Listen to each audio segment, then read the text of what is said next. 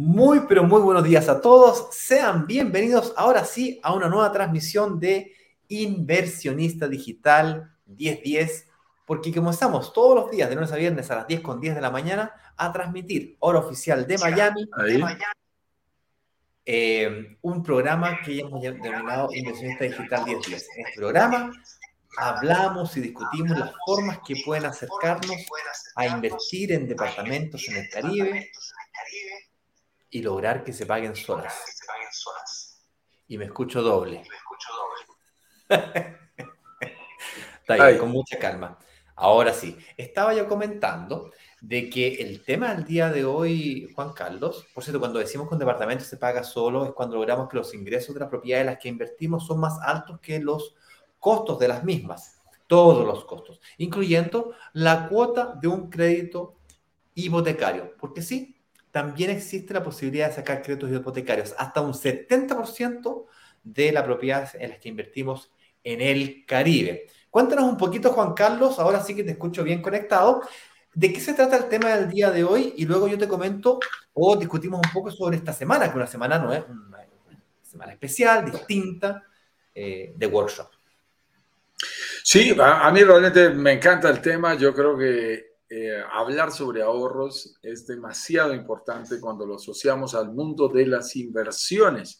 Tanto si tú tienes como si no tienes ahorros, hay planes diferentes, caminos diferentes con respecto a la posible inversión inmobiliaria que tú desees hacer. Y hoy vamos a hablar sobre esos escenarios en donde quizás el más adverso sea que tengas menos ahorros si tú tienes ahorros, hay un camino, hay un plan, como dices tú, mi estimado Ignacio. Si no tienes ahorros, es otro plan. Entonces es, es muy interesante mirar alternativas, pero saber que cualquiera que sea tu escenario, tu situación personal, lo puedes lograr. Yo creería, Ignacio, que realmente el mundo se divide en dos. Las personas que podemos y las que no pueden ahorrar. Deben haberme incluido en el primer grupo el tema del ahorro es, es, realmente importante, porque hay gente que dice, para mí es muy fácil ahorrar, y hay personas que nos dicen, para mí es muy difícil ahorrar. Y entonces es, es muy importante que, que, entendamos que el mundo de la inversión eh, tiene opciones para ambos tipos, para ambos perfiles de personas. Juan Carlos, yo, yo voy a ser un poco, eh, ¿cómo decirlo? Agresivo mis dichos del día de hoy, yo te voy a demostrar que la mayoría de las personas somos buenos o tenemos un superpoder del ahorro. Y te lo voy a demostrar. Y escucha bien, mira, lo, mira lo, raro de mi frase. Yo soy muy mal ahorrador, pero aún así logro utilizar un superpoder, el superpoder del ahorro, para invertir. Entonces es como, a ver, no entiendo, ¿cómo eres? Te estás contradiciendo a ti mismo en la misma, en la misma frase. Pues bien, en este live, el live del día de hoy, les vamos a demostrar cuál es ese, superpoder que yo tengo, que Juan Carlos tiene, que muy probablemente todos ustedes aquí tengan también, para utilizar ese, eh, ese resultado que el ahorro te ofrece con ese superpoder que tú tienes. ¿Ok? Sigan con nosotros porque créanme que va a tener sentido al final de esta transmisión. Con eso dicho, Juan Carlos, eh, tal como veníamos diciendo, esta semana es una semana especial. Es una semana de workshop. ¿Qué significa eso del workshop? Te preguntarás. Bien, que aún no lo sabes o vienes llegando o tal vez no sigues hace algún tiempo, sabrás de que work viene de la palabra en inglés de trabajo. Esta semana es una semana muy intensa, teórica, de mucho trabajo. De hecho, es más, le llamamos semana de los desafíos de la inversión inmobiliaria porque tenemos que superar una serie de desafíos, siendo este el, tema del ahorro uno de ellos. Y además de estas lives o transmisiones a las 8 con, ah, perdón, a las 10 con 10 de la mañana, hora oficial de Miami, le agregamos tres clases, siendo la clase número uno realizada el día de ayer a las 7 de la tarde. En esa clase, Juan Carlos y mi socio Eduardo eh, conversaron sobre aquellos pecados capitales que no puedes cometer, especialmente si pretendes que tu propiedad se pague sola, porque invertir es una cosa, que la propiedad se pague sola es otra totalmente diferente, es aún más exigente. Entonces, ayer se conversaron sobre siete de estos pecados capitales, con certeza que habrá más, tú podrás comentarnos ahí o dejarnos tus comentarios, cuáles son los aquellos comentarios, aquellos eh, pecados o errores que tú crees que cometiste eh, cuéntanos también, si estás aquí compartiendo con nosotros el día de hoy, si viste la clase número uno, eh, cuáles son los pecados que eventualmente eh, tú sentiste que cometiste cuando, nos, cuando hayas visto esa clase. Con eso dicho, Juan Carlos, la invitación es a que revisen esa clase la cantidad de veces que sea necesaria. brokersdigitalescaribe.com slash clase 1, la pueden revisar vuelvo repito, la cantidad de veces que ustedes necesiten. Ahora sí, Juan Carlos, te dejo avanzar hacia la temática del día de hoy eh, y por ahí va.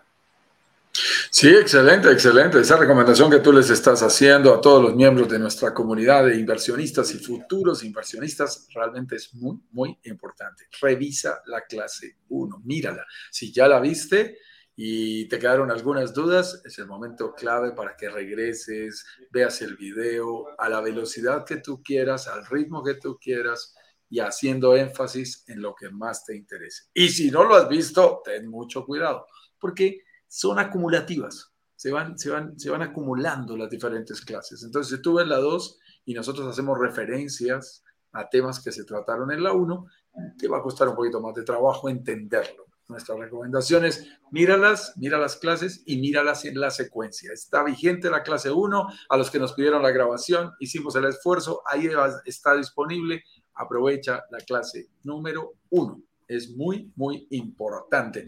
Por aquí no puedo dejar de saludar a mi amigo Arturo Brito, que está en Cubaná, Venezuela, y me está saludando aquí a través del Instagram. Qué rico saludarte, mi estimado Arturo, un gran amigo eh, de nuestro trabajo eh, de consultoría. Y veo a la gente de Ask Consuelo también. Consuelo, un excelente broker de la Florida, también acompañándonos aquí, mi estimada Consuelo Vilar. Qué gusto poderte ver.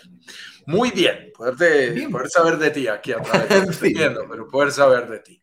Hoy vamos a hablar entonces acerca de este superpoder que Ignacio ya nos ha desafiado y nos ha dicho, mm, vamos a demostrarlo Vamos a demostrar que todos tenemos ese superpoder. Entonces es muy importante para que lo tengamos en cuenta y lo, vayamos a... La mayoría, no, todos, la, mayoría porque siempre hay una excepción por ahí, pero...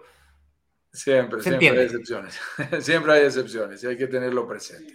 Aquí hagamos una buena pregunta, mi estimado Ignacio. ¿Qué tan buen ahorrador eres? ¿Qué tan buen ahorrador eres? Es una muy buena pregunta. ¿Eres buen ahorrador? ¿Eres mal ahorrador? Coméntanos ahí en el chat, en cada una de las diferentes redes sociales, en el Instagram, en el YouTube, en el Facebook, en el Twitter, la que tú quieras. Coméntanos qué tan buen ahorrador eres. Y esa es una buena pregunta para comenzar, eh, eh, mi estimado Ignacio.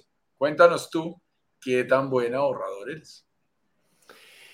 Bueno, yo en particular, como ahorrador, eh, soy muy malo. A ver, primero tenemos que entender qué es lo que significa eh, la palabra ahorrar en términos, o a qué nosotros nos referimos por ahorrar. Y cuando hablamos de ahorrar nos referimos al acto voluntario. Voluntario, esa palabra voluntariedad, sin que nadie me ponga una pistola al pecho, yo voluntariamente, sin ningún tipo de obligación, me autoimpongo el acto de destinar un 10, 15 o 20 o ojalá un 30% de mi ingreso de mi total de matriz de ingresos, destino el 20-30% a ahorrar. Y eso pues eh, puede parecer simple de decir, pero no es fácil de implementar. No estamos hablando del ahorro acá de eh, comprar el 2x1 en el, en el supermercado, tampoco de ir a la feria a comprar frutas y verduras los días miércoles, o de ir a la pescadería o la carne porque ahí es más barato, donde tengo un amigo que me hace un descuento. No. No es de ese tipo de ahorro al cual nosotros nos referimos. No es al... No te escucho, perdón. Ok. no es a ese tipo de ahorro al cual nosotros nos referimos, mis estimados amigos. Nos referimos específicamente a esa habilidad de destinar un porcentaje de tus ingresos a ahorrar, a guardar dinero. La pregunta es, ¿cómo transformamos esa capacidad de ahorro, sobre todo para aquellas personas que no tienen capacidad de ahorro o no tienen ahorro definitivamente, en eh, inversión inmobiliaria. ¿Cómo transformamos ese poder de ahorrar en un superpoder para la inversión inmobiliaria? No sé si se entendió mi... sí, sí, sí, ahí, está la clave. Yo soy muy mal ahorrador. Yo particularmente soy muy, mal ahorrador. Discúlpeme. Pero aún así consigo invertir. Pues, ¿cómo, ¿Cómo lo hago? Si no tengo ahorros, soy malo para ahorrar, ¿cómo logro invertir? O sea, mágicamente a mí me regalan los departamentos y a ti no. Entonces yo soy bendecido de, de iluminado. no. Ese es un muy buen punto, mi estimado Ignacio. Es que el tema del ahorro realmente es demasiado importante. Ojalá en los colegios, en las escuelas públicas y privadas de toda América, de todo el mundo, se enseñara el concepto del ahorro. Los seres humanos tenemos una tendencia a, que es natural a la gratificación inmediata a la gratificación inmediata. Inclusive expertos han hecho eh, excelentes experimentos, como por ejemplo colocar un grupo de niños frente a unos eh, deliciosos dulces durante un tiempo con una cámara, con la promesa de decirles, aquí está, ¿no? En una bombonera de cristal allí, que ellos puedan ver los dulces, pero no los pueden tocar si no abre la bombonera. Además, unos dulces bien llenos de azúcar pulverizada, así, para que se unten y se noten. Y les dicen, si tú no te comes ningún dulce les dijeron, si tú no te comes ningún dulce durante cinco minutos, te vamos a regalar el doble de dulces después de esos cinco minutos. Suena interesante la propuesta. no me como ningún dulce, no me como ningún dulce y luego voy a recibir el doble de dulces. Lo sorprendente, lo sorprendente, mi estimado Ignacio, es que cuatro de cada cinco chicos, wow, todos, no se aguantaron las ganas. La, mayoría. No se aguantaron las ganas, mi estimado. No se aguantaron las ganas y se untaron. Unos aceptaron en público, otros no, otros tuvieron que ver el video, lo que tú quieras, pero al final no se, no, no se aguantaron las ganas. Solo uno de cada cinco, juiciosito, se quedó mirando y reclamó el doble de sus dulces al final de esta prueba. Eso es muy interesante. Eh, esa simple prueba para demostrarnos que los seres humanos queremos la gratificación inmediata. Y eso hace que nos cueste trabajo, entre comillas, ahorrar. Cuando somos profesionales y acabamos de salir, arrancamos con el me lo merezco. Ah, yo me lo merezco. Eh, para eso trabajo. Eh, yo me puedo comprar lo que yo quiero. Y entonces empezamos a gastar quizás un poco más de lo que deberíamos. No es fácil. Compramos el, compramos el reloj, la ropita nueva, el autito, el celular el celular, etc. Lo sorprendente es que esto también es algo cultural. Por ejemplo, en, en Japón, y, por nuestro trabajo con bancos, tuve la oportunidad de estar con alguien que estaba muy cerca y tuve la oportunidad de ir varias veces a Japón y me contaba esta historia. Yo alterné con él en unas conferencias y eh, me encantaba escucharlo, a Miguel Medina, un gran amigo, si estás por aquí o alguien del Banco Popular anda por aquí, qué, qué rico porque saben de quién estoy hablando. Es el gerente regional de ese banco para la zona occidente y, me encantó porque él me comentaba y me decía, en Japón el ahorro se cultiva muchísimo, se, se trabaja desde niños que, que debe desarrollarse ese buen hábito. Y, se ve reflejado en las cifras. El promedio nacional de ahorro sobre el total de los ingresos general, eh, generados es del 30%. ¡Wow! Imagínate, yo no sé cuántos eh, millones de habitantes tiene Japón en este momento, creo que 180, algo de ese estilo. Señor director, averigüenos cuántos millones de habitantes tiene, ahí, tiene Japón. Imagínate, para todo ese número de habitantes que tiene, que puede llegar a tener millones de habitantes que tiene Japón, tener el promedio en el 30%. Eso significa que hay gente que está por encima, hay gente que puede estar por debajo, pero sacar un gran promedio nacional de millones de personas, eso es sorprendente. Para hacerte la historia sencilla, en Latinoamérica, ningún país llega a dos. Así de rápido nos dijo 125 millones 681 mil 593 personas. El señor director así de rápido nos dio el número exacto de habitantes. Oye, eso es según el censo del 2021. Más exacto que eso, imposible. 125 millones de japoneses. Promedio nacional de ahorro el 30% sobre el total de los ingresos generados. En Latinoamérica ningún país llega a dos dígitos, no llegamos al 10%. Los buenos países, 9, 8, 7, 6, 5% de ahorro nacional. Un 6, un 7% es considerado un buen promedio en los países latinoamericanos. ¿Ok? De cada 100 pesos que recibimos, 100 dólares, solo ahorramos 6 o 7 los latinos. E, esa es la realidad, ese es el promedio.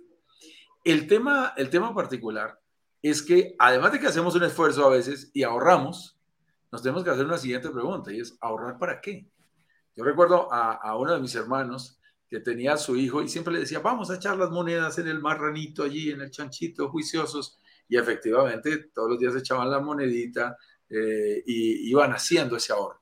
Y un buen día mi sobrino Julián le dijo a mi hermano Mauricio, eh, papá, ¿qué vamos a hacer con la plata que estamos ahorrando?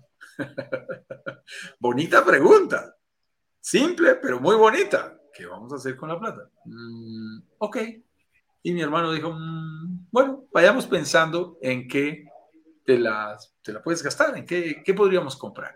Y mira que esto es muy delicado, Ignacio. Es difícil ahorrar. Pero además de que de eso, este es un tema de educación financiera que no nos han dado en los colegios, en las escuelas. Eh, deberíamos tener bien claro qué hacer con lo que hacemos con el ahorro. La gran mayoría de nosotros ahorramos, ahorramos, ahorramos, ahorramos. Y una vez tenemos algo, ¿qué hacemos?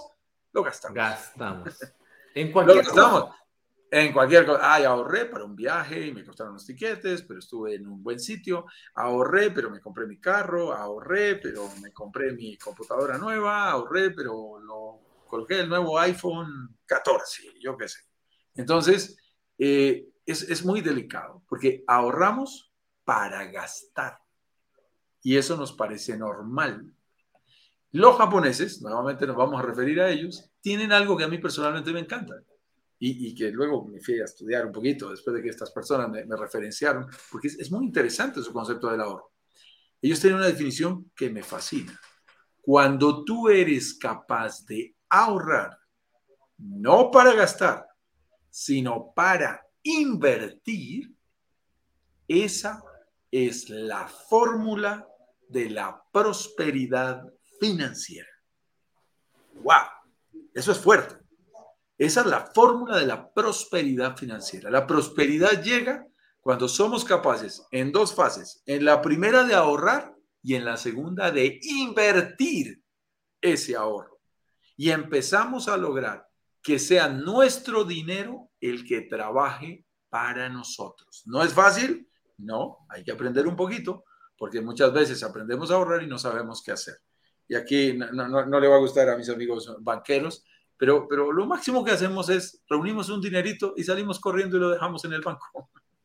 Y, los bancos, la verdad, ese es su negocio, lo hacen muy bien, además prestan sus servicios y yo entiendo la industria financiera porque le ha ayudado por más de 20 años a 12 bancos en 5 países, digamos que uno está cerca de ellos y saben la función social que cumplen pero ellos ganan dinero por la intermediación, captar barato y colocar caro, es, simple, ese es su negocio. Y el captar significa tomar tu dinero a muy bajas tasas. Más en momentos como este, como el actual, dejar tu dinero en el banco, cuando los bancos realmente no, no, no, no se sienten, no, no, no, no lo atraen, no te atraen con una buena tasa. El Banco of America, la tasa la, la miré la semana pasada nuevamente, 0,005 uno Dos ceros y un 1 por ciento efectivo mensual. Dije esta frase en República Dominicana hace unas semanas en, en un entrenamiento y les dije, mire, ya hay bancos en donde toca pagar, por ejemplo en Alemania, hay que pagar para llevar el dinero al banco. O sea, no solamente el banco no nos reconoce nada, está dándole muy poco valor a nuestro dinero, sino que además de eso ya toca pagarle para que nos lo administre, para que nos lo tenga. Y, recuerdo a, Jordi, un, broker español muy querido, eh, muy exitoso en Punta Cana. Te saludo, Jordi, que también te he visto por aquí algunas veces. Y me dijo, Juan Carlos, eh, yo tengo clientes de Europa, él es español, pero vende eh, propiedades en, en el Caribe. Y me dijo, en Suecia está exactamente igual. En Suecia hay que pagar para llevar los ahorros al banco. Entonces, estamos en un momento en donde hay que, hay que tomar decisiones.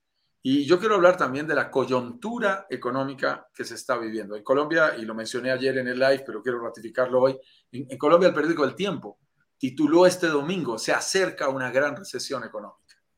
Y cuando los periodistas hacen eso, hay que tener cuidado, porque la mayoría de gente dice, ahí viene la recesión, ¿qué hay que hacer? Quedarse quietos. espera, espera un momento.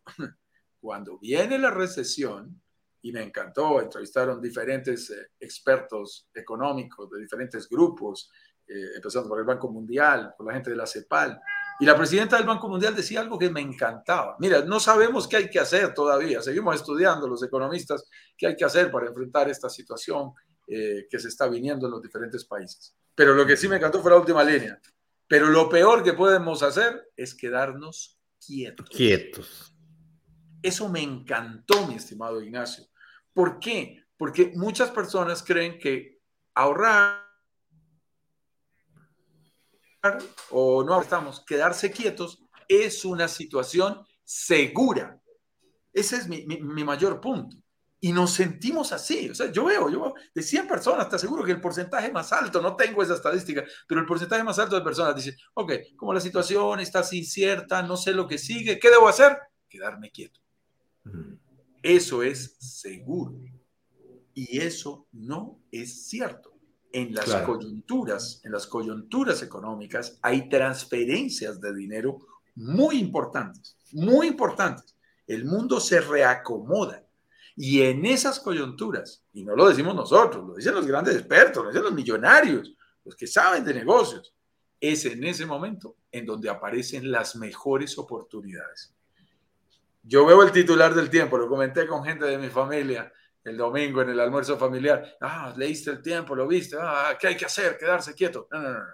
Se acerca una recesión económica. ¿Sabes qué haces? Bates las manitas y dices, ok, aquí hay grandes oportunidades. Dios mío, dame las gafas para encontrarlas. Eso es lo que tenemos que hacer. hay un dicho en Latinoamérica que se, dice, le llaman, no sé, existe también en Colombia o en México o en eh, latinos que viven en Canadá, en Estados Unidos, no sé si utilizan o conocen la frase que dice, a revuelto, ganancia de pescadores. Que básicamente cuando hay, cuando hay ruido en el mercado, los que están con ojo de lince, con ojo de águila, la encuentran y se aprovechan, pero violenta. De hecho, Robert Kiyosaki, que es uno de los padres de las finanzas modernas hoy en día, de su autor del libro Padre Rico, Padre Pobre, una serie de otros libros y algunos juegos interactivos por ahí, eh, hizo su fortuna en la inversión inmobiliaria en la última recesión del 2008 y ahora también en el 2020, casi duplicó su patrimonio con la inversión inmobiliaria, aprovechándose de oportunidades de inversión. Y no porque eh, se vaya a venir un, desplome de los precios, al contrario. Es porque eh, cuando eh, en el mundo de los negocios en general y en el mundo de las inversiones no es la excepción, tú inviertes cuando el resto, o sea, tú compras cuando el resto vende y vendes cuando el resto compra si tú decís la corriente de lo que hace todo el mundo, siempre vas a comprar caro y vas a vender barato. O sea, ahí es la esencia misma. Entonces la pregunta es cómo, ¿vale? Y eso es otra de las razones por qué es tan importante tener o desarrollar el músculo del ahorro. Pero, Juan Carlos, es evidente que no todo el mundo tiene esa capacidad de hacerlo de forma voluntaria, como manifesté yo. Yo mismo soy muy mal ahorrador desde el punto de vista de que me gasto la plata, vienen las tentaciones, o, escucha bien, lo que te comienza a pasar cuando eres buen ahorrador es que la familia te pide plata prestada. Oh. o vienen accidentes y tú eres la persona que tiene que responder. Entonces, eh, ese es un gran problema que enfrentan los, los Ya es difícil ahorrar de por sí, y los buenos ahorradores les pasa este problema. Entonces, ¿cómo invertir en eso, eso es muy cierto. veamos, veamos las dos opciones. Exacto, veamos las dos opciones. Arranquemos por, entre comillas, la fácil, aunque ninguna de las dos realmente es fácil, y es cómo invertir, cómo invertir, cómo hacer inversiones inmobiliarias cuando eres y cuando no eres buen ahorrador. Vamos a ver ambas los, los dos caminos. Si tú eres buen ahorrador, si tú eres de los juiciosos, por aquí muy rápido, cuando hicimos la pregunta, me encantó, Yanira, inmediatamente digo, soy excelente, muy buena, eh, no sé, cuida, eh, creando, fuentes, financieras. Eso nos dijo Yanira Pérez. Perfecto. Algunos de ustedes dirán, sí, sí, yo me identifico con los buenos ahorradores. ¿Qué debe hacer alguien que tiene esa capacidad de seguir una línea que yo personalmente, y ahí sí que no me lo escucha mi padre, o bueno, que me escuche porque sabe que es verdad. Ahora, ahora me estaba escribiendo que estaba en su finca, eh, pero es el único consejo. Mi padre es profesor, era profesor, ahora está pensionado, y, era profesor en un colegio, de tal manera que eh, no era un hombre de negocios, ¿no? nunca fue un hombre de negocios. Lo único que tuvo en su vida fue un restaurante y siempre maldijo haberlo tenido porque le fue muy mal y, lo tuvo un par de años y perdió sus ahorros de mucho tiempo. Pero el único consejo que me dio mi padre desde el punto de vista de educación financiera fue, hijos míos, nosotros somos cuatro hermanos, hijos, gasten menos de lo que se ganan. Se acabó la clase. Yo no sé nada más, no sé de finanzas, no sé absolutamente de nada. Y, y, ese principio, te digo, y eso pasa cuando uno es chico, le queda un poquito en la mente y uno se da cuenta que sí, efectivamente, si quieres tener un mejor futuro, si quieres hacer muchas cosas en tu vida, gastar un poquito menos de lo que se gana es el principio del ahorrador. Entonces, si tú eres capaz de gastar un poco menos de lo que te ganas y por lo tanto tienes algo de ahorros, desde el punto de vista de inversión también hay que saber jugar. Porque hay personas que teniendo el cash, teniendo el, ahorro, no siempre hacen o toman sus mejores decisiones. Si ustedes me dicen, ¿qué debería buscar un inversionista inmobiliario que tiene algo de ahorros? La respuesta es simple. No es fácil, pero es simple. Descuentos. Y tú me vas a decir, ah, pero ¿cómo se consiguen descuentos? No es fácil. Y no están en todos los países. Ahora en abril se casó mi hermano menor eh, en Santa Marta, en el Caribe colombiano. Estuve por allá en Santa Marta disfrutando de ese Caribe que tanto nos gusta. Y aproveché y me metí en una feria inmobiliaria. Y le dije, ¿qué pasa si les pago la propiedad ya? Una propiedad con entrega a 36 meses. Y la vendedora me mira y me dice, señor, este, yo no tengo acceso a muchos descuentos, déjeme preguntarle a mi jefe. Eh, y ya regreso. Voy a hablar con el gerente. Regresó y me dijo, le podemos ofrecer un 1.5% de descuento. Y yo decía, ¿me vas a ofrecer el 1.5% de descuento por, por, pagarte más rápido un apartamento que vas a entregar entre 30 y 36 meses? ¿De qué me estás hablando? Eh, sí, eso es lo que me autorizaron y no puedo hacer absolutamente nada. Ahí tenemos que ser mucho más astutos y tenemos que compartir, mi estimado Ignacio, que ahí es donde empieza a tomar sentido la fuerza de una comunidad de inversionistas como la que nosotros eh, te invitamos a participar. E, eso es lo que hacemos en Broker Digital Caribe. Lo que hacemos es ir y negociar con los desarrolladores y presionarlos y decir, aquí detrás nosotros tenemos un grupo de inversionistas, hay de todos los matices, pero hay unos que pueden tener ahorros. Si ellos tienen ahorros, queremos un buen descuento para ellos. Y lo negociamos. Eso es lo que te mostramos en los lanzamientos. Para dejártelo allí claro y sin anticiparnos a lo que vamos a contar en el lanzamiento. Estamos hablando no de lanzamientos del 1, del 2, del 3% sobre el valor total de una propiedad. Ni siquiera del 5 o 7, 8%. Estamos hablando de descuentos de dos dígitos. Cuando te decimos descuentos de dos dígitos sobre una propiedad, con todo respeto, eso es plata. eso es plata. Eso es plata. Pues si fuera el 10% del valor de una propiedad, así costara, qué sé yo, 180 mil dólares. El 10% son 18 mil dólares. Es un ahorro realmente importante. Y nosotros eh, lo que hacemos es negociar esas condiciones frente a los desarrolladores. Y la gente también nos pregunta, Ignacio, Eduardo, Juan Carlos, ¿cómo logran eso? ¿Cómo logran a ver que ustedes les den más descuento? ¿Por qué les van a dar más descuento? Bueno, también se los decimos, porque nosotros somos importantes para ellos porque tenemos desarrolladores a los que ya les hemos vendido más de 100 propiedades. Cuando tú le vendes 100 propiedades a un desarrollador, el desarrollador te habla diferente. Es otra negociación, con todo el respeto. No, es igual que ir a negociar una. Ay, es que si te compro dos, ¿qué me das? que es lo que nos dicen allí algunas personas cuando tienen la posibilidad de comprar dos, que es maravillosa. Eh, no, no, no te van a dar muchas cosas si compras dos propiedades.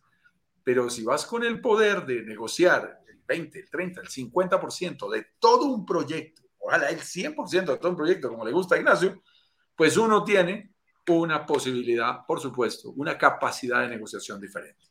En resumen, si eres buen ahorrador, busca los mejores descuentos. Y tenemos que decirlo también, los puedes conseguir a través de una comunidad de inversionistas, porque ahí se hace valer más tu dinero. Si yo voy a negociar, se los digo, estaba en Santa Marta y tenía la plata. Mire, quiero negociar ese departamento, no importa. ¿Quién es usted? Juan Carlos Ramírez, no importa. No le vamos a dar más del 1.5%. Si voy individualmente, no tengo acceso a mejores descuentos. No lo pude, no lo pude hacer. Además, no compré, pero no, no lo pude hacer. No, no importa si tengo o no tengo el dinero. Eh, si voy individualmente, no tengo acceso a los mejores descuentos. Entonces, si es que yo soy una persona que soy un gran ahorrador o ahorradora y logro tener un capital que me permita negociar con el desarrollador apoyado por la comunidad, básicamente lo que estoy buscando es descuentos, hacer valer mi ahorro. ¿Qué descuento me das o qué beneficio me das, qué garantía me das si es que yo te saco mi dinero del banco y te lo entrego a ti? Por supuesto, qué garantías me das, hay una serie de, condiciones que se tienen que dar, fiducias de por medio, garantías de por medio y una serie de otros beneficios que vamos a conversar cuando llegue el momento. Pero básicamente es hacer valer tu dinero. Punto final. ¿Ok? Ahora bien, ¿cómo invertir en propiedades entonces si es que yo no soy un tan buen ahorrador? Y aquí te tengo que contar una pequeña historia que me ocurrió cuando yo era eh, mucho más joven que ahora. Yo sé que me veo joven ahora, pero era aún, aún más joven. cuando había acumulado, había acumulado menos juventud que la que he logrado acumular hasta ahora. Larga historia corta, eh, yo nunca fui muy buen ahorrador. En la primera propiedad que me compré tuve que pedir ayuda a mi padre para que me ayudara a comprarla. Eh, Básicamente él me apoyó con una parte, por cada dólar que él daba, yo daba otro dólar y así nos fuimos hasta que me ayudó de alguna manera a comprar mi primera propiedad. La segunda propiedad que yo me compré fue la entidad financiera, el banco, mi ejecutivo del banco me dijo, estamos con una promoción, Ignacio. Tenés preaprobado un crédito hipotecario por, no sé, X monto. En Chile usamos una moneda que se llama UF, que es una unidad de fomento, y la cual fluctúa en base a la inflación. Las propiedades en Chile se transan en UF, pero en términos de dólares sería equivalente, no sé, eran unos 100 mil dólares que me estaban prestando ya preaprobados. Fui al banco, autoricé la transacción, crucé la calle, literalmente me compré el primer edificio, primer departamento que encontré. Y me auto obligué a pagar ese, ese financiamiento, por un lado, eh, y la, la, diferencia entre lo que el banco me presentaba y el valor de la propiedad lo negocié directamente con la, con la desarrolladora inmobiliaria y me dio un plazo X para poder pagarlo de la misma forma que me había prestado para mi primera propiedad cuando mi padre me había ayudado y entonces por lo tanto yo hice un esfuerzo y fui pagándole a esta desarrolladora inmobiliaria estas entradas iniciales o estas cuotas. Ahí fue cuando descubrí que eh, era muy buen negocio eh, entrar a la inversión inmobiliaria pagando las entradas iniciales en cuotas. Pero sinceramente me olvidé del asunto. Eso fue por allá por el año 2004, 2005. Diez años después, en el año 2016, yo quebré. Antes de quebrar, fueron cinco años de agonía, en donde yo la casa en la que vivía o el departamento en el que vivía lo vendí, eh, lo metí a la empresa, se desvaneció, lo perdí, entre comillas, perdí, porque al final de cuentas eh, esa plata ya me la había gastado en el emprendimiento en el que yo estaba. Finalmente, en el año 2016, yo terminé quebrando. Yo estaba en la industria del turismo, por cierto, antes de entrar al mundo inmobiliario. El departamento que me había comprado allá atrás, con dinero que no era mío, ¿se acuerdan? El que había yo hecho el esfuerzo de pagar la entrada inicial, ese departamento se había valorizado 2,5, casi tres veces su valor. ¡Wow! ¿Cómo es posible que este negocio que yo haya hecho con dinero que no es mío, con un pequeño esfuerzo que hice por un corto periodo de tiempo, se haya significado el mejor negocio que había hecho yo los últimos 10 o quizás 15 años de mi vida? Fue así como entré al mundo inmobiliario, me leí todos los libros que encontré y entré a trabajar como corredor de propiedades, como broker inmobiliario a una inmobiliaria, a una desarrolla, a un, a un portal de em, un marketplace, ese es el nombre que tenía, un marketplace donde yo tenía acceso a diferentes propiedades y yo tenía mis clientes y el acceso a este portal me permitía ofrecerle propiedades a esos clientes. Me especialicé en el mundo de la inversión inmobiliaria, específicamente en departamentos, de ahí a cómo invertir en propiedades y lograr que se paguen solas, porque eso es lo que yo había logrado hacer yo. Esa propiedad que se había valorizado tanto, nunca, nunca había pagado yo por esa propiedad, siempre había estado arrendada, ningún problema. Larga historia corta, eh, cuando estoy en este portal, el portal me dice, mira Ignacio, em, tenemos este proyecto que se entrega dentro de 24 meses más, pero se puede pagar en 36 cuotas si es que la última cuota se paga con tarjeta de crédito, en 18 cuotas adicionales sin interés. Y dije, ¿cómo? No entendí, explícame de nuevo. Tú puedes pagar en 24 cuotas, luego la última cuota, el cotón final, lo puedes pagar con tarjeta de crédito y esas y, ese, y esa transacción en tarjeta de crédito lo puedes hacer en cuotas sin interés. O sea que al final de cuentas tenemos 36 cuotas. Ahí me salió la duda y dije yo, oye, pero si son tantas cuotas, yo voy a, voy a estar pagando cuotas después de la fecha de entrega al departamento. Sí, pero como yo recibo los ingresos por el arriendo o por los ingresos de la propiedad que estoy inscribiendo, no es tan dramático cuando yo pago una cuota posterior a la fecha de entrega. Y así entrar, empecé a entrar a este mundo y hacía ofertas, ofertas como esa, que estoy hablando del 2017. En el caso particular de Chile, esta, e, el mercado comenzó a adaptarse y comenzó a crear la más, eh, un abanico diverso de posibilidades de inversión, atacando justamente el máximo valor que tenemos los inversionistas, que es el ahorro. El mercado se dio cuenta de que no habían tantos ahorradores innatos, pero aquí viene el superpoder que todos tenemos la mayoría de los chilenos, y estoy seguro que esto ocurre en Colombia, en Canadá, la mayoría de los latinos, aunque somos muy malos ahorradores, como decía Juan Carlos, somos muy buenos pagadores. Y ahí es cuando yo descubrí el superpoder del pago mensual. Si tú alguna vez en tu vida te compraste un vehículo con crédito o pediste una tarjeta de crédito en 18 cuotas, en 6 cuotas o 3 cuotas precio contado en un almacén, te compraste zapatillas, tres pesos prescontados, o las compras de Navidad, las comenzaste a pagar en 60 días y luego hiciste el pago en 6 cheques, o si negociaste un gasto en tarjeta de crédito en 6 cuotas, 12 cuotas, 18 cuotas, 24 cuotas, y cumpliste puntualmente con esas cuotas, aunque te hayas atrasado en una o dos, tú eres un muy buen, eh, muy mal ahorrador, eres muy buen pagador. Y es ese superpoder, el que yo descubrí y que estamos intentando en el caso de las inversiones en el Caribe de potenciar. Resumen de la ópera. Si tú eres un buen ahorrador, intentaremos eh, con la fuerza de la comunidad negociar los mejores descuentos posibles. Y la próxima semana vienen descuentos grandes, importantes, sobre todo para los que quieran pagar no solamente el 30% de la entrada inicial, down payment o pie, como le digan en tu país, sino que los que quieran pagar un poquito más, el 40, el 50, o por qué no, el total de la propiedad.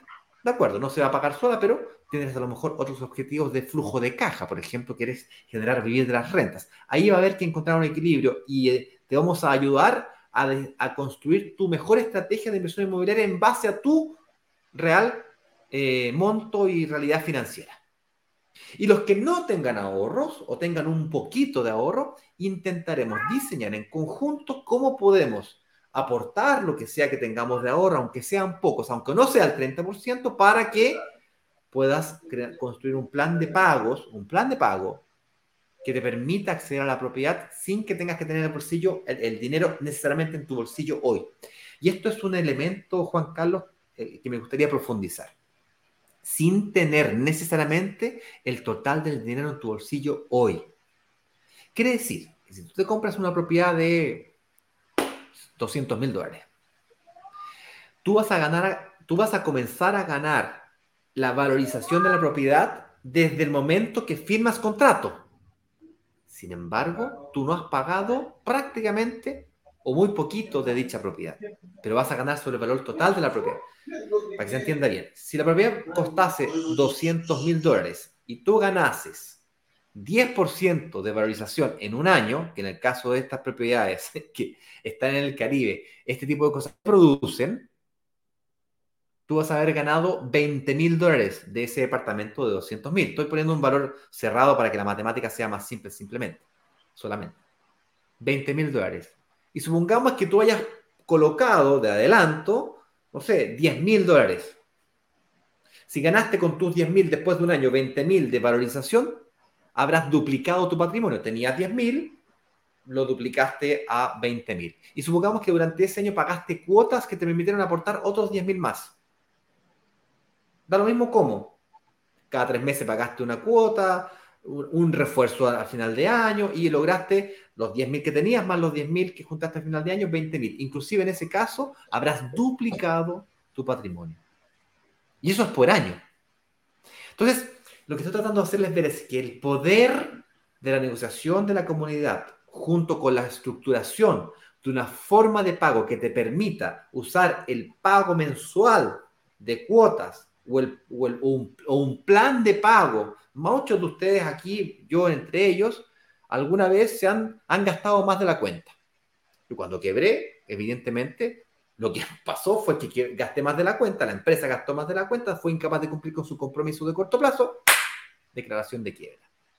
Bien, liquidas todos los activos, paga lo que, las deudas que hay con los activos que tiene la empresa y partes de nuevo. Yo viví esa experiencia y todos aquellos que han gastado un poquito más de lo que pueden pagar han hecho planes de pago con las entidades financieras. Bueno, ¿por qué no utilizar ese poder que tienes de construir planes de pago y cumplir con ellos, pero a tu favor? Es decir, no, no cuando ya lo gastaste, sino que darlos vuelta. Y si hoy día estás pagando una cuota mensual de un carro, de un vehículo, basta con que simplemente no renueves esa, ese vehículo para que cuando termines de pagar la última cuota de ese vehículo, esa capacidad de pago mensual la tienes liberada para qué? Para firmar eventualmente una promesa de compra-venta que utilices ese mismo, plan, ese mismo poder de pago que tienes, donde está su superpoder para firmar ahora sí una promesa de compra-venta que te permite que construyas patrimonio, en vez de que vayas perdiendo patrimonio con los intereses que vas pagando. ¿Ok? Básicamente eso era lo que quería compartir con ustedes. Vamos a conclusiones, saludos, comentarios y preguntas. Sí, mi estimado.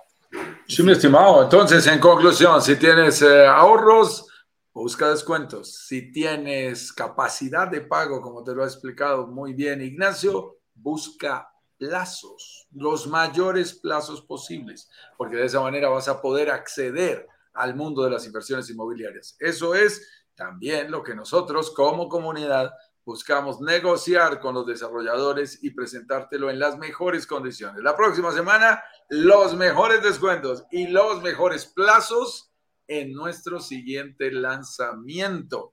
Y ahí te puedes realmente sorprender de la posibilidad de que tú también puedas acceder al mundo de la inversión inmobiliaria en el Caribe sin necesidad o dadas las condiciones de ahorros que tú tengas. Más arriba o más abajo, vas a tener, uh, teniendo más o menos ahorros, vas a tener muy buenas posibilidades. Ya mi gato ha dejado de molestar, mi hijo me está ayudando a controlar al gato que hoy está más nervioso que de costumbre. Muy bien, vamos muy rápidamente a los saludos, mi estimado. Por aquí veo la gente en el Instagram. Ok, gente de Fibrax, que es una excelente inmobiliaria por ahí en, uh, en México. Alex Palomares, aprovecho para saludarte, Jaila Saab, Juan Ferce 10, Mile Muscus, Prieto 2571, eh, Jason 92, JR Shoes, Nelson Torres, As Consuelo, Arturo Brito, que nos saludaba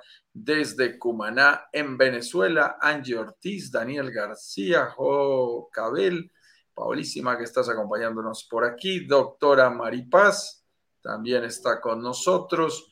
Veo a Valentina Beltrán, qué gusto verte por aquí. También te estoy viendo. La doctora Mari Paz Gutiérrez también está por aquí con nosotros.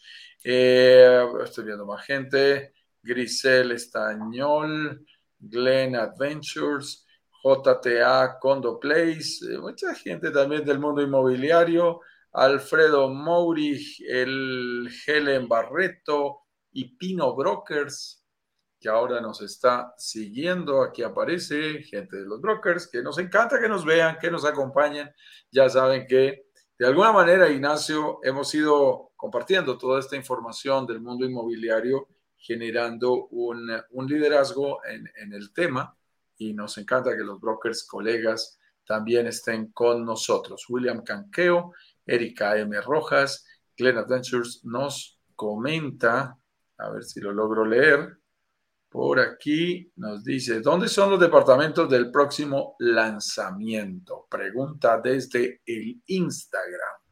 Muy bien. Mm, a ver, nos vamos a chiviar. Nos vamos a mencionar, adelantar. En Colombia utilizamos esa expresión del mundo periodístico. Una chiva periodística es adelantar la noticia antes que los demás. Eh, de una vez. Así que hoy les vamos a mencionar, el lanzamiento será en la Riviera Maya, será un proyecto en la Riviera Maya mexicana a Glen Adventures que nos está preguntando. Escobar RC23, también aprovechamos para saludarte. Muy bien, vamos entonces con las demás redes sociales que también están con nosotros desde muy temprano, muy juiciosos. Yanira nos estaba saludando temprano y dice, yo soy muy buena creando fuentes financieras, te felicitamos. José Patricio, que ha estado muy juicioso, muy juicioso, nos saluda desde Morela, desde Morelia. Estoy respondiendo preguntillas. En el Estado de México. Y Camilo Abdel nos dice, hola, buenos días, Ignacio Juan Carlos, excelente información. Yanira nos dice, gracias por la mención, gracias a ti por la participación. José R. Colombia, lo que me preocupa, tiene una pregunta muy importante. Lo que me preocupa es cómo saber que efectivamente ese desarrollador va a cumplir. ¿Qué garantías piden al desarrollador? Mi estimado José R. Colombia, qué excelente pregunta. Muchísimas gracias porque seguramente es una idea que está pasando por la mente de muchísimos inversionistas y futuros inversionistas de nuestra comunidad y personas que están viendo este live en vivo o en repetición, a los que lo ven en repetición. Mira, esto es muy importante. Nosotros, eh, como responsables, como, como líderes de la comunidad, tenemos una gran responsabilidad en todo lo que los americanos denominan el due diligence, la debida diligencia, el conocimiento de los actores. Si viste la clase de ayer, José, no sé si la viste, le dedicamos un espacio especial a uno de los pecados capitales. No puedes hacer un buen negocio con un mal socio. Eso es muy importante, José. Razón por la cual para nosotros no es simplemente que el apartamento sea bonito, que esté bien ubicado, que tenga bonitas amenidades. Eso es un requisito sine qua non para que realmente podamos estar frente a una buena inversión. Pero el mayor de todos los requisitos es que estemos haciendo negocios con gente honesta, con gente transparente, con gente que honre su palabra, con gente que tenga código de honor. Y eso significa que el desarrollador, el constructor, el administrador del programa de rental, y por supuesto la inmobiliaria, y ahí entramos nosotros, la financiera, cualquier tipo de aliado que tú tengas en ese proceso de inversión, realmente sean buenas personas, sean buenos seres humanos, puedan mirarte a los ojos y puedan decirte, esto fue lo que te prometí y esto es lo que te estoy cumpliendo. Mi estimado José, ese es uno de nuestros mayores esfuerzos en la comunidad. Nosotros tenemos una ventaja frente a muchos de nuestros miembros de la comunidad y es que viajamos permanentemente al Caribe. Conocemos de primera mano a los desarrolladores. En muchas ocasiones conocemos su esposa, sus hijos, sabemos dónde vive. No solamente es un conocimiento técnico, un conocimiento de una relación comercial.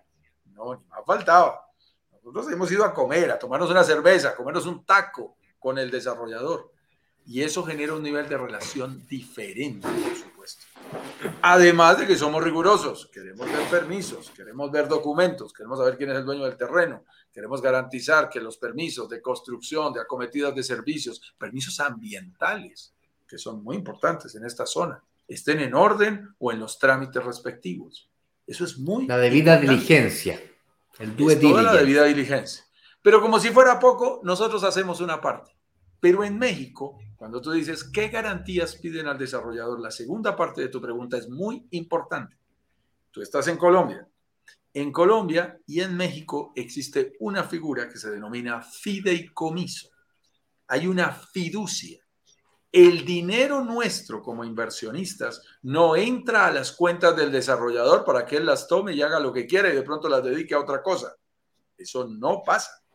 El dinero entra a una cuenta fiduciaria que es administrada, como su nombre lo indica, un fideicomiso es administrado por una entidad financiera denominada fiduciaria, generalmente son filiales de los grandes bancos.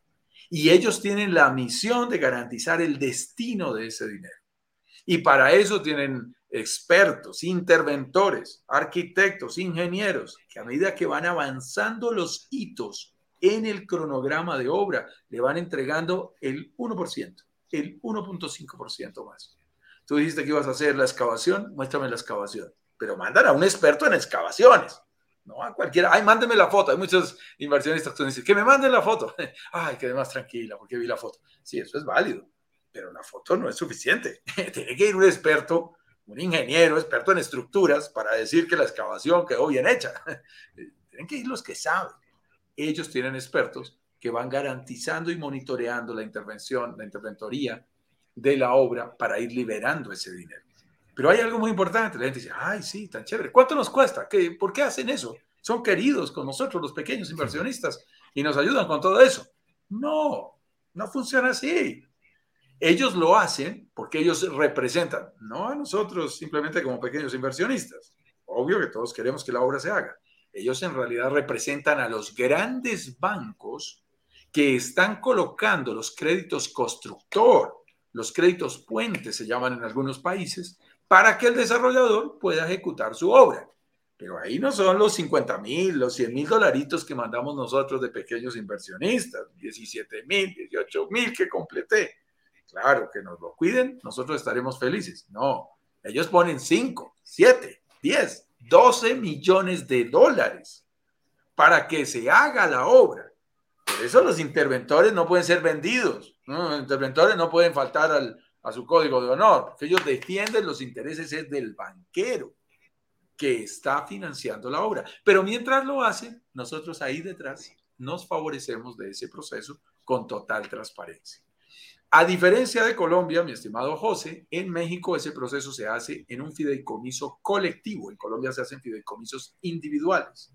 Y además de eso, que es muy interesante, ese fideicomiso, que como les explicaba, lo celebran a través de una entidad fiduciaria que generalmente hace parte de un grupo financiero eh, que tiene como respaldo detrás un banco, el Banco Inmobiliario de México, por ejemplo, es muy famoso haciendo estos procesos. Tiene una ventaja muy grande y es que bloquea el dinero si no hay avance de obra a tiempo. No es que, uy, la obra se atrasó y ya le habíamos entregado dinero. No funciona. En Colombia inclusive se cometió un error. Si se completaba el 40% de las ventas, se le liberaba todo el dinero al desarrollador. Eso es un error. No, no, no, no, no. México no lo hace así. México se lo copia a Estados Unidos. México lo que hace es, avanza 1% la obra, le entrego 1% del capital. avanza 2% la obra, le entrego 2% del capital que le tengo guardado. Y mientras tanto, aquí lo tengo. Y hasta que no avance la obra, no se libera el capital. Eso es buenísimo es un control previo. Y además nos garantiza que si llegara a pasar algo, la plata la tiene la fiducia y la regresa. Entonces, eso es muy interesante y es la manera como específicamente México ha resuelto el tema. Así es. Pagarle directamente la fiducia te entrega bastante comodidad, transparencia, tranquilidad. Por supuesto, se pueden inventar distintos tipos de formas de pago para la recaudación, de juntar dos, tres cuotas, por ejemplo, hacer un solo pago a la fiducia podría ser un camino, para eh, aumentar los plazos y las formas de pago, facilitarlas también podría ser un camino. Viste que hay transacciones internacionales que podrían ser algo incómodas.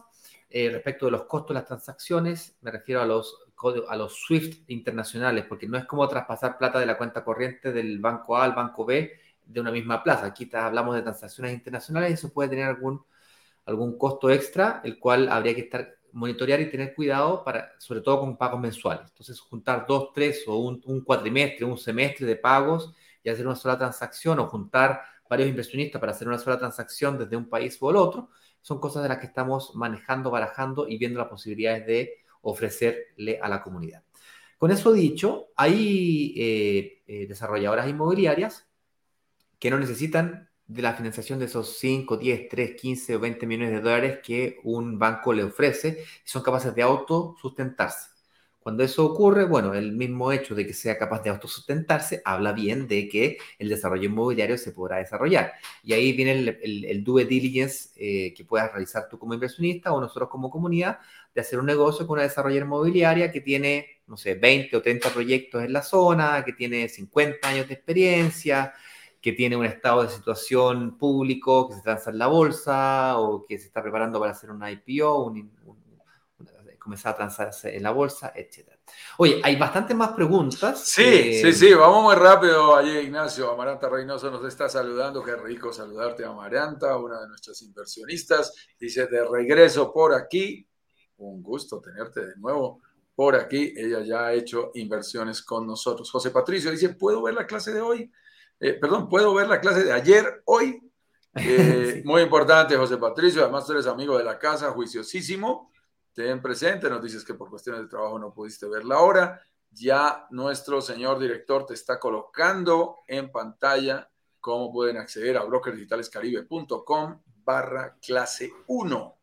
La gente que está en Instagram puede clicar en ese enlace que está aquí, en ese que está aquí, tú clicas ahí, vas a la descripción de la cuenta, en ella encontrarás un enlace que te lleva a una botonera en el cual se encuentra este enlace que está colocando eh, Juan Carlos, señor director, en pantalla. Te lo repito, de, todas maneras, si no lo captas aún, es un enlace bastante amigable, brokersdigitalescaribe.com slash, que es esa raya en diagonal, generalmente el 7 de tu teclado, clase 1. brokersdigitalescaribe.com slash clase 1.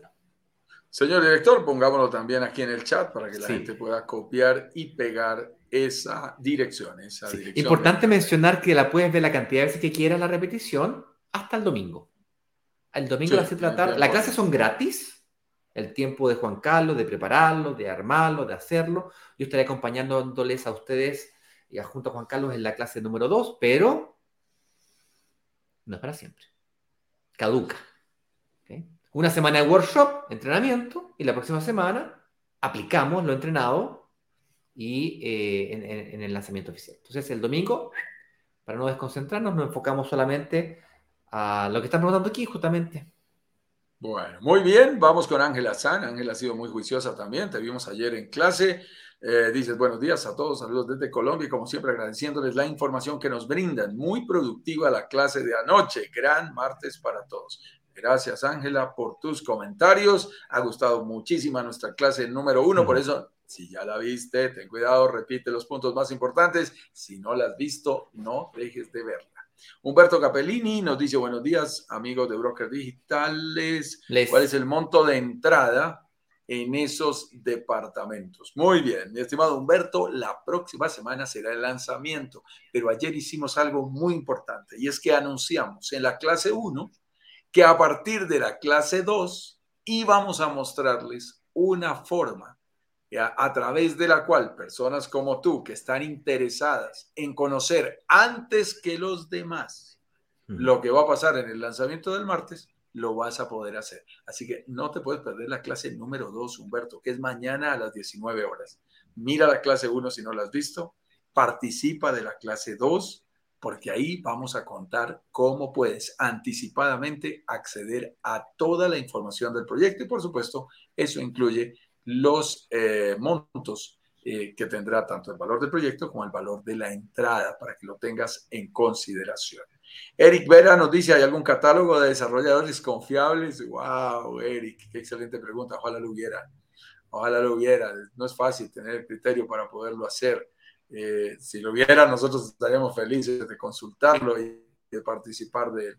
En realidad es un proceso en donde el mercado mismo te va marcando quién permanece en el tiempo. Creo que el tiempo es el gran juez de todo esto. Cuando se hacen las cosas bien, los desarrolladores van consolidando sus diferentes proyectos y eso hablan habla muy bien de ellos, para que lo tengas presente. Pero no, no, no existe un catálogo, por lo menos no conocemos uno. si conocen alguno, conoce uno, por favor, escríbanos y nosotros felices de consultarlo. Ricardo Durán nos saluda desde Cancún, México. excelente, qué rico, disfruta de la Riviera Maya que es tan deliciosa. Sandra del Carmen Díaz, Nahuel Guay, que no se pierde un solo, uno solo de nuestros programas. Saludos desde Chiloé, en Chile, allí al sur, en la hermosísima Chile, en la hermosísima isla de Chiloé. Te cuento, mi estimado Ignacio, que Sandra volvió a invertir. Ah, Hizo una nueva inversión. Esta niña es muy inquieta. Ahí es estuvimos con Claudio asesorándolos y ella está absolutamente feliz por su nueva inversión con nosotros. Ya lleva varias, me voy a reservar el número, pero te felicitamos, mi estimada Sandra. Ya saben, vamos a la clase número uno. Ahí está la información publicada para que ustedes también la puedan copiar y pegar. De esta manera llegamos al final de nuestra presentación del día de hoy, no sin antes hacerles una invitación especial, Ignacio. Así es, quedan invitados entonces para que yo sé que tienen más preguntas, que algunas preguntas quedan incompletas, la gente de Instagram comenta en los chats, se nos pierden, eh, hay una especie de desorden respecto a las preguntas. Es por eso que durante esta semana, comenzando hoy a las 19 horas, daremos una sesión adicional de preguntas y respuestas solamente por Instagram. Aquí el señor director va a compartir con la gente que está en Facebook, YouTube y Twitter un enlace que les permitirá eh, comenzar a seguirnos en Instagram y eh, yo les recomiendo que se metan a los grupos de WhatsApp para que les llegue la notificación cuando estemos en vivo. Porque hoy, a las 19 horas en punto, estaremos en vivo y en directo dando una eh, sesión de preguntas en donde tú no tan solo podrás preguntar en el chat, en el box de preguntas, sino que al mismo tiempo podrás pedir acceso a la transmisión y así como Juan Carlos y yo estamos en vivo, los dos conversando y escuchándonos en Instagram, eh, tú también podrás participar y estar en vivo preguntando. Porque el chat, tú haces una pregunta y Juan Carlos te responde, yo intento complementar y cuando alguien te responde, naturalmente nacen más preguntas a la respuesta que está haciendo el orador y se produce una dinámica muy rica, enriquecedora, no tan solo para nosotros y para ti, sino que para todos los que están escuchando cuando se produce esa conversación. Entonces te vamos a invitar a dar la posibilidad de entrar a esa sala también. ¿Ok? Con eso dicho, Juan Carlos, no dejes de mirar la clase número uno, entra en los grupos de la comunidad de brokers digitales de WhatsApp y por supuesto no te pierdas la sesión de preguntas de esta noche. Con eso dicho, nos vemos mañana en un nuevo programa más de Inversionista Digital 10 con 10. Chao, chao. Abrazos digitales, nos vemos a las 19 horas por el Instagram para la sesión de preguntas y respuestas. Chao, chao.